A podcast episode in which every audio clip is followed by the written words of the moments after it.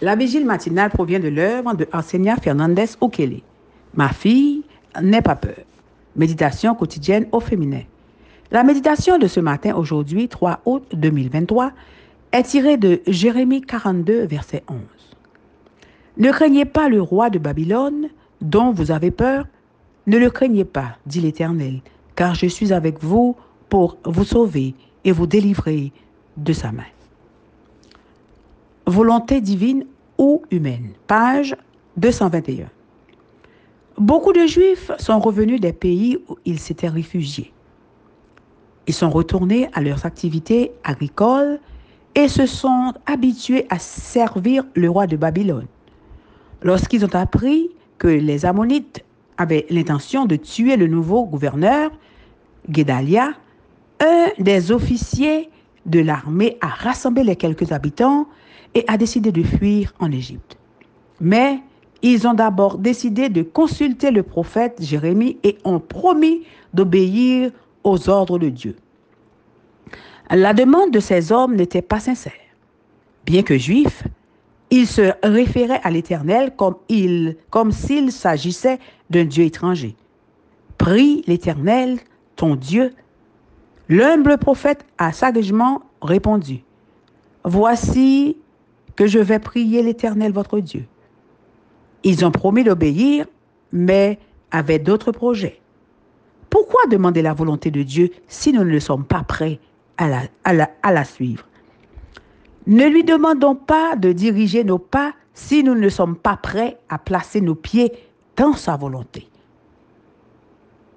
Jérémie leur a conseillé de rester sous la tutelle du babylonienne.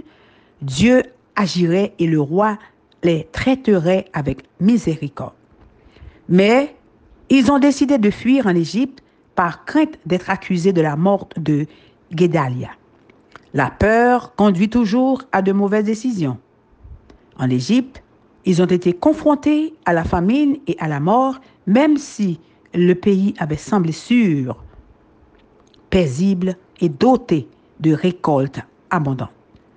Ils avaient davantage compté sur eux-mêmes que sur les conseils divins. La peur et le doute ont abouti à l'entêtement. Dieu leur a assuré quelles seraient les conséquences s'ils rejetaient son message. L'épée que vous craignez vous atteindra là au pays d'Égypte. La famine, objet de vos inquiétudes, s'attachera à vous là en Égypte. C'est là que vous mourrez. Pourquoi prier si c'est pour, au final, ne faire que notre propre volonté?